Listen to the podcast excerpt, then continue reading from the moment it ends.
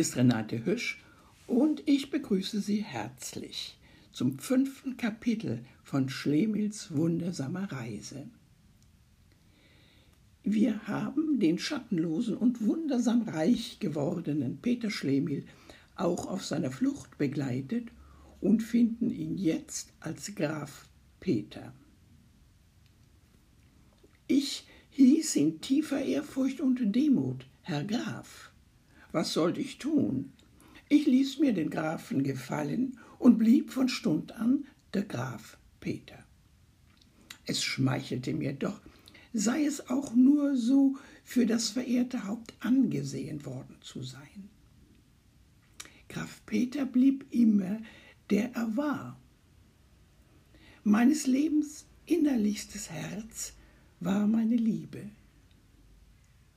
Ich erklärte ihr, ich sei nicht das, wofür man mich anzusehen schien. Ich sei nur ein reicher, aber unendlich elender Mann. Auf mir ruhe ein Fluch, der das einzige Geheimnis zwischen ihr und mir sein sollte, weil ich noch nicht ohne Hoffnung sei, dass er gelöst werde.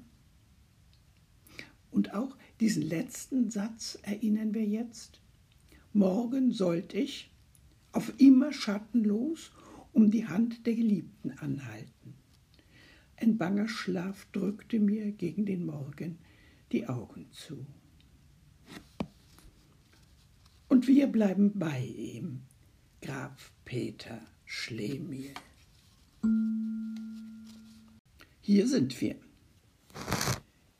Es war noch zu früh, als mich Stimmen weckten, die sich in meinem Vorzimmer in heftigem Wortwechsel erhoben. Ich horchte auf. Bendel verbot meine Tür. Rascal schwur, hoch und teuer, keine Befehle von seinesgleichen anzunehmen und bestand darauf, in meine Zimmer einzudringen. Der gütige Bendel verwies ihm, dass solche Worte, falls sie zu meinen Ohren kämen, ihn um einen vorteilhaften Dienst bringen würden. Rascal drohte Hand an ihn zu legen, wenn er ihm den Eingang noch länger vertreten wollte. Ich hatte mich halb angezogen, ich riss zornig die Tür auf und fuhr auf Rascal zu. Was willst du, Schurke? Er trat zwei Schritte zurück und antwortete ganz kalt Sie untertänigst bitten, Herr Graf, mir doch einmal Ihren Schatten sehen zu lassen. Die Sonne scheint ebenso schön auf dem Hofe. Bendel, bleich und zitternd, aber besonnener als ich, machte mir ein Zeichen. Ich nahm zu dem alles beschwichtigenden Golde meine Zuflucht. Auch das hatte seine Macht verloren. Er warf's mir vor die Füße. Von einem Schattenlosen nehme ich nichts an. Er kehrte mir den Rücken und ging, den Hut auf dem Kopf, ein Liedchen pfeifend, langsam aus dem Zimmer. Ich stand mit Bändel da, wie versteint, gedanken- und regungslos ihm nachsehend. Schwer aufseufzend und den Tod im Herzen schickte ich mich endlich an, mein Wort zu lösen und wie ein Verbrecher vor seinen Richtern in dem Förstergarten zu erscheinen. Ich stieg in der dunklen Laube ab, welche nach mir benannt war und wo sie mich auch diesmal erwarten mussten. Die Mutter kam mir sorgenfrei und freudig entgegen. Mina saß da, bleich und schön wie der erste Schnee, der manchmal im Herbste die letzten Blumen küsst und gleich in bitteres Wasser zerfließen wird. Der Forstmeister, ein geschriebenes Blatt in der Hand, ging heftig auf und ab und schien vieles in sich zu unterdrücken was mit fliegender Röte und Blässe wechselnd sich auf seinem sonst unbeweglichen Gesichte malte. Er kam auf mich zu, als ich eintrat, und verlangte mit oft unterbrochenen Worten, mich allein zu sprechen. Der Gang, auf den er mich ihm zu folgen einlud, führte nach einem freien, besonnten Teil des Gartens. Ich ließ mich stumm auf einen Sitz nieder, und es folgte ein langes Schweigen, das selbst die gute Mutter nicht zu unterbrechen wagte. Der Forstmeister stürmte immer noch ungleichen Schrittes die Laube auf und ab. Er stand aber mit einem Mal vor mir still, blickte ins Papier, das er hielt, und fragte mich mit prüfendem Blick. Sollte Ihnen, Herr Graf, ein gewisser Peter Schlemihl wirklich nicht unbekannt sein? Ich schwieg. Ein Mann von vorzüglichem Charakter und besonderen Gaben. Er erwartete eine Antwort. Und wenn ich selber der Mann wäre? Dem, fügte er heftig hinzu, sein Schatten abhanden gekommen ist. Oh, meine Ahnung, meine Ahnung, rief Mina aus.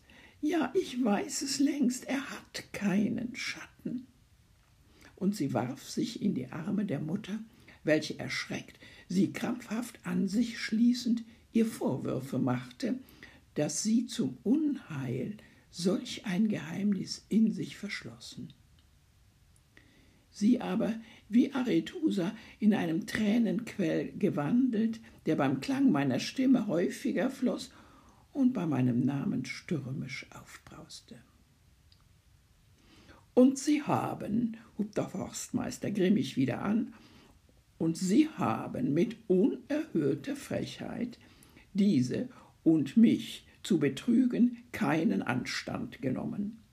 Und Sie geben vor, sie zu lieben, die Sie so weit heruntergebracht haben? Sehen Sie, wie sie da weint und ringt. Oh, schrecklich. Schrecklich. Ich hatte der Gestalt alles Besinnung verloren, dass ich wie irre redend anfing. Es wäre doch am Ende ein Schatten, nichts als ein Schatten. Man könne auch ohne das fertig werden und es wäre nicht der Mühe wert, solchen Lärm davon zu erheben. Aber ähm, ich fühlte so sehr den Ungrund von dem, was ich sprach, dass ich von selbst aufhörte, ohne dass er mich einer Antwort gewürdigt. Ich fügte noch hinzu, was man einmal verloren, könne man ein andermal wiederfinden. Er fuhr mich zornig an. Gestehen Sie mir's, mein Herr, gestehen Sie mir's, wie Sie um Ihren Schatten gekommen. Ich musste wieder lügen. Er trat mir dereinst als ungeschlachter Mann so flämisch in meinen Schatten, dass er ein großes Loch darein riß. Ich habe ihn nur zum Ausbessern gegeben, denn Gold vermag viel. Ich habe ihn schon gestern wiederbekommen sollen. Wohl, mein Herr, ganz wohl, erwiderte der Forstmeister. Sie werben um meine Tochter. Das tun auch andere. Ich habe als ein Vater für sie zu sorgen. Ich gebe ihnen drei Tage Frist, binnen welcher sie sich nach einem Schatten umtun mögen. Erscheinen sie binnen drei Tagen vor mir mit einem wohl angepassten Schatten, so sollen sie mir willkommen sein. Am vierten Tage aber, das sage ich Ihnen, ist meine Tochter die Frau eines andern. Ich wollte noch versuchen, ein Wort an Mina zu richten, aber sie schloss sich heftiger schluchzend fester an ihre Mutter, und diese winkte mir stillschweigend, mich zu entfernen. Ich schwankte hinweg und mir war's, als schlösse sich hinter mir die Welt zu.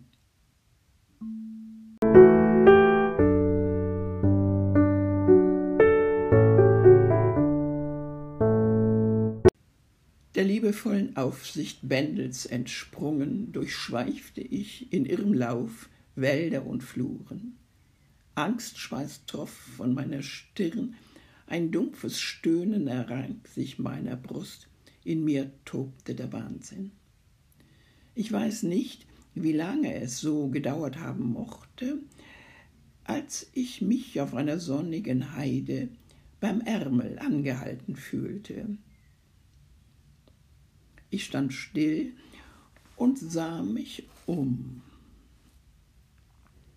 Es war der Mann im grauen Rock, der sich nach mir außer Atem gelaufen zu haben schien. Er nahm sogleich das Wort.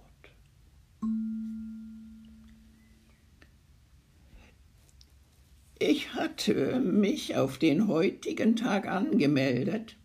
Sie haben die Zeit nicht erwarten können.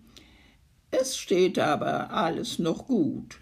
Sie nehmen Rat an, tauschen ihren Schatten wieder ein, der ihnen zu Gebote steht, und kehren sogleich wieder um. Sie sollen in den Förstergarten willkommen sein, und alles ist nur ein Scherz gewesen. Den Rascal, der sie verraten hat und um ihre Braut wirbt, den nehm ich auf mich. Der Kerl ist reif. Ich stand noch wie im Schlafe da. Auf den heutigen Tag angemeldet? Ich überdachte noch einmal die Zeit. Er hatte recht. Ich hatte mich stets um einen Tag verrechnet. Ich suchte mit der rechten Hand nach dem Säckel auf meiner Brust. Er erriet meine Weinung und trat zwei Schritte zurück. Nein, Herr Graf, der ist in zu guten Händen, den behalten Sie.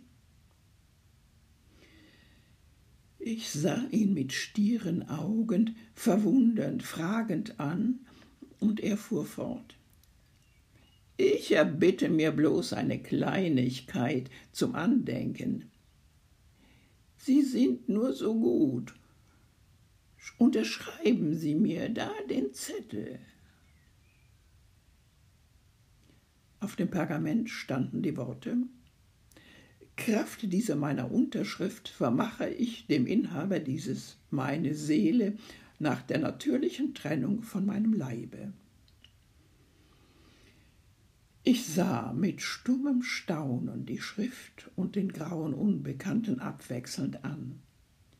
Er hatte unterdessen mit einer neu geschnittenen Feder einen Tropfen Bluts aufgefangen, der mir aus einem frischen Dornenriss auf die Hand floss und hielt sie mir hin. Wer sind Sie denn? frug ich ihn endlich. Was tut's? gab er mir zur Antwort. Und sieht man es mir nicht an? Ein armer Teufel, gleichsam so eine Art von Gelehrten und Physikus, der von seinen Freunden für vortreffliche Dienste schlechten Dank erntet und für sich selber auf Erden keinen Spaß hat als sein bisschen experimentieren. Aber unterschreiben Sie doch. Rechts, da unten, Peter Schlemiel. Ich schüttelte mit dem Kopf und sagte, Verzeihen Sie, mein Herr, das unterschreibe ich nicht. Nicht? Wiederholte er verwundert. Warum nicht? Es scheint mir doch gewissermaßen bedenklich, meine Seele an meinen Schatten zu setzen. So, so, wiederholte er, bedenklich und brach in lautes Gelächter gegen mich aus. Und wenn ich fragen darf, was ist denn das für ein Ding, Ihre Seele? Haben Sie es je gesehen? Und was denken Sie damit anzufangen, wenn Sie einst tot sind? Seien Sie doch froh, einen Liebhaber zu finden, der Ihnen bei Lebenszeit noch den Nachlass dieses X, dieser galvanischen Kraft oder polarisierenden Wirksamkeit und was alles dieses närrische Ding sein soll, mit etwas Wirklichem bezahlen will, nämlich mit ihrem leibhaftigen Schatten, durch den sie zu der Hand ihrer Geliebten und zu der Erfüllung aller ihrer Wünsche gelangen können. Wollen Sie lieber selbst das arme junge Blut dem niederträchtigen Schurken, dem Kaskal, zustoßen und ausliefern? Nein, das müssen Sie doch mit eigenen Augen ansehen. Kommen Sie, ich leihe Ihnen die Tarnkappe hier. Er zog etwas aus der Tasche, und wir wallfahren ungesehen nach dem Förster.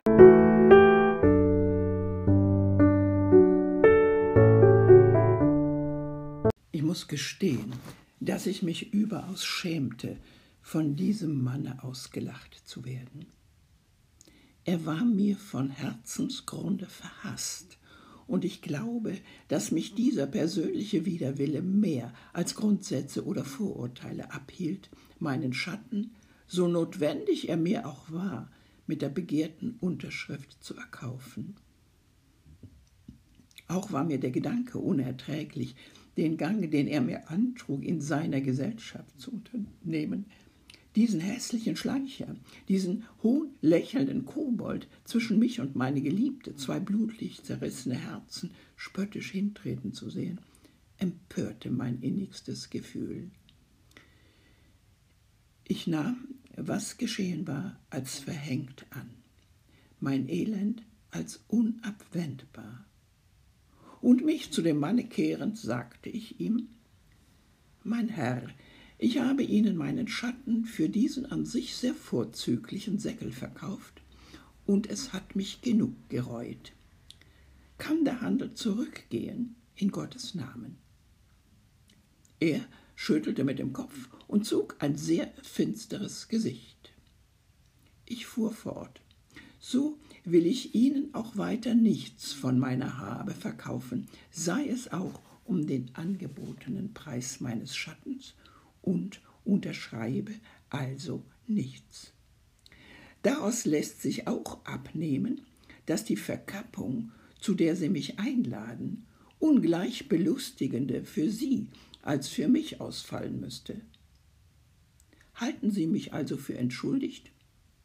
Und da es einmal nicht anders ist, lasst uns scheiden. Es tut mir leid, Monsieur Schlemil, dass Sie eigensinnig das Geschäft von der Hand weisen, das ich Ihnen freundschaftlich anbot. Indessen, vielleicht bin ich ein andermal glücklicher. Auf baldiges Wiedersehen.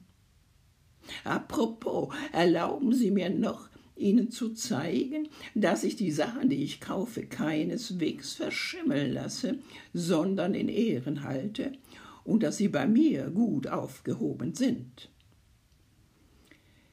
Er zog sogleich meinen Schatten aus seiner Tasche und ihn mit einem geschickten Wurf auf der Heide entfaltend, breitete er ihn auf der Sonnenseite zu seinen Füßen aus, so dass er zwischen den beiden ihm aufwartenden Schatten, dem meinen und dem seinen, daherging, denn meiner musste ihm gleichfalls gehorchen, nach all seinen Bewegungen sich richten und bequemen.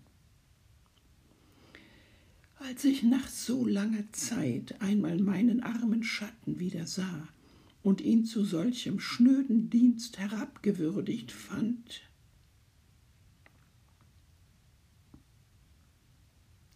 eben als ich um seinetwillen in so namenloser Not war. Da brach mir das Herz und ich fing bitterlich zu weinen an. Der Verhasste stolzierte mit dem mir abgesagten Raub und erneuerte unverschämt seinen Antrag. Noch ist er für sie zu haben, ein Federzug, und sie retten damit die arme, unglückliche Mina aus des Schuftes Klauen in des hochgeehrten Herrn Grafenarme. Wie gesagt, nur ein Federzug. Meine Tränen brachen mit erneuter Kraft hervor, aber ich wandte mich weg und winkte ihm, sich zu entfernen.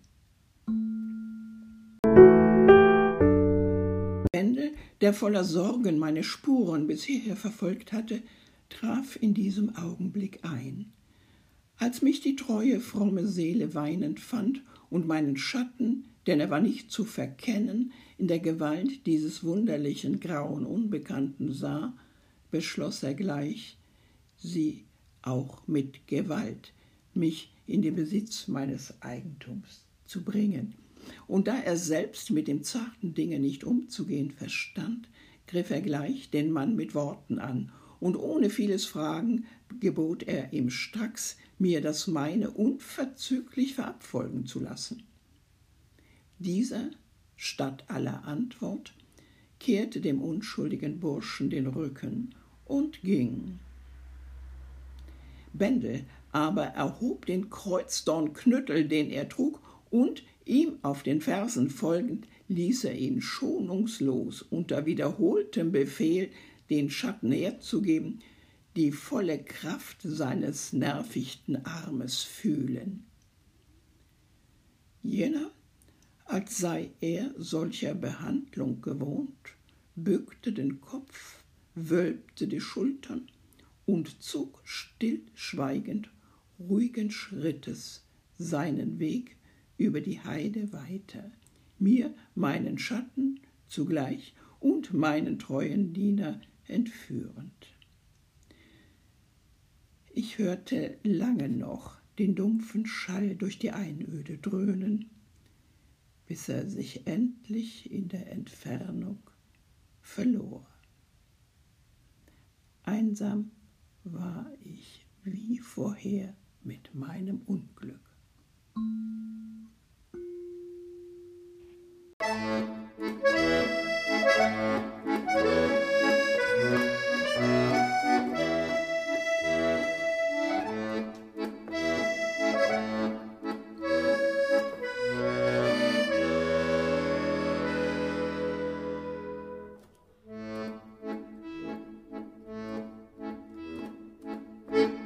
Ja, so weit sind wir mit ihm gegangen. Und wir bleiben bei ihm und begleiten ihn auch im kommenden Kapitel. Jetzt verabschiede ich mich von Ihnen und wünsche Ihnen eine gute Zeit. Lassen Sie sich's wohlgehen. Und zum nächsten Mal sind Sie wieder herzlich eingeladen und ich freue mich, wenn Sie wiederkommen. Alles Gute und schöne Grüße. Tschüss.